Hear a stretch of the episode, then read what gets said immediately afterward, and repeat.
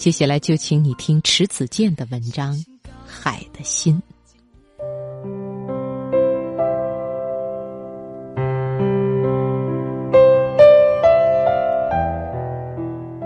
多年前，在爱尔兰的都柏林海湾，我遇见了一对特殊的看海人。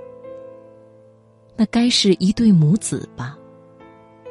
待他们走到近前，我发现，老妇人原来是盲人。海上波涛翻卷，鸥鸟盘旋，老妇人看不到这样的景象。可她伫立海边，与海水咫尺之遥，双手抱拳，祈祷似的望着大海。扶着他的儿子，不时在他耳边低语着什么，他也不时回应着什么。从他们驾驶的汽车和衣着来看，他们是生活中很普通的人，但大自然从来都不拒绝任何人，他会向所有爱他的人。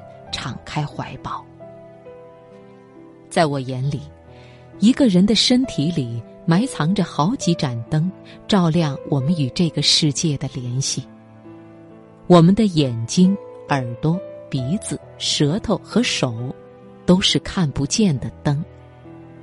眼睛是视觉之灯，耳朵是听觉之灯，鼻子是嗅觉之灯，舌头是味觉之灯，而手。是触觉之灯。当一盏灯熄灭的时候，另外的灯将会变得异常明亮。站在海边的老妇人，她的视觉之灯熄灭了，但依赖听觉，他依然能听到大海的呼吸；依赖嗅觉，他仍旧能闻到大海的气息。而他只要弯下腰来掬一捧海滩的沙子，就能知道大海怎样淘洗了岁月。他的触觉之灯也依然是明媚的。我相信那个老妇人感受到的大海，在那个静谧的午后，比我们所有人都要强烈，因为他有一颗沧桑的听海的心。看来世上没有什么事物能够阻隔人与大自然之间最天然的亲近感。我热爱大自然，因为自童年起，它就像摇篮一样与我紧紧相拥。在故乡的冬天，雪花靠着寒流一开就是一冬，雪花落在树上，树就成了花树了。雪花落在林地上。红脑门的山雀就充当画师，在雪地留下妖娆的图画了。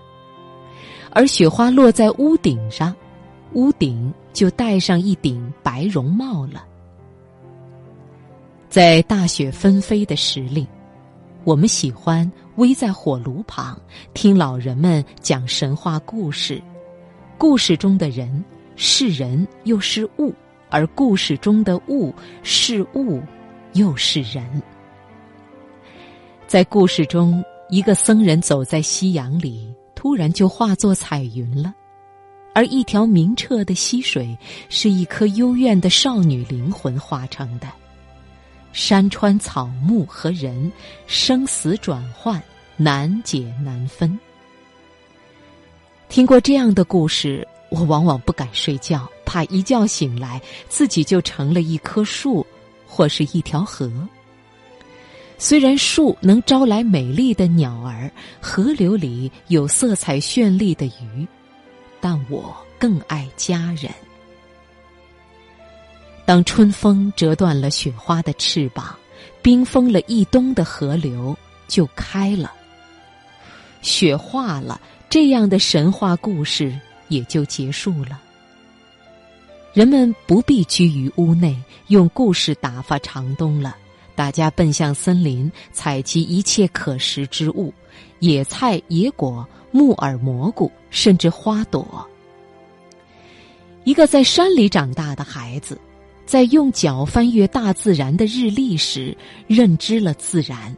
我们知道采花时怎样避开马蜂的袭击，又不扫它的兴。知道去河岸采李子时怎样用镰刀头敲击铁桶，那样才会赶走贪吃的熊；知道在遭遇蛇时怎样把它甩开；知道从山里归来时，万一身上被蜱虫附着，怎样用烧红的烟头把它们烫跑。我们在掌握这些知识的同时，也从山林里带回一些疑问。蚂蚁为什么喜欢暴雨前聚堆儿？猫头鹰的眼睛在夜晚为什么会发光？蜻蜓为什么紫白红黄都有？露珠为什么怕太阳？蓝铃花为什么喜欢开在路旁？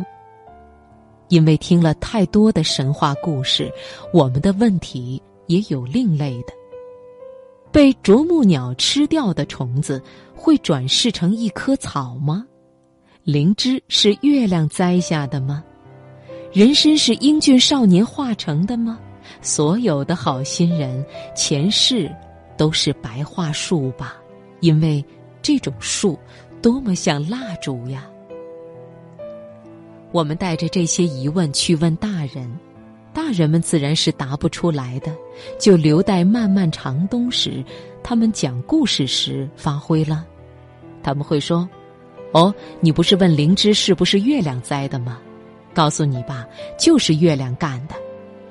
月亮种灵芝，本想给自己在人间镶块镜子，可是灵芝到了大地，见很多人为疾病所困，甘愿化成药材了。我们渐渐知道。”原来神话故事是人编撰的呀！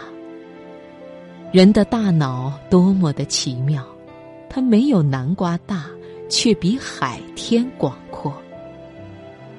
长大以后，当我从书本中学到了有关自然的知识后，知道自己童年起建立的那个世界是非科学的，但我一点也不沮丧，因为那个神话世界朴素天然。温暖人心，所以我写作以后，在描绘大自然时，常有拟人的笔法。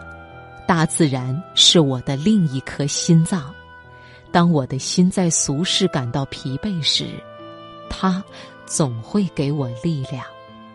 是啊，如果我们对大自然没有怀抱一颗惊奇之心，我们身体埋藏的灯就不会闪亮。这世界就不会诞生出那么多优秀的童话。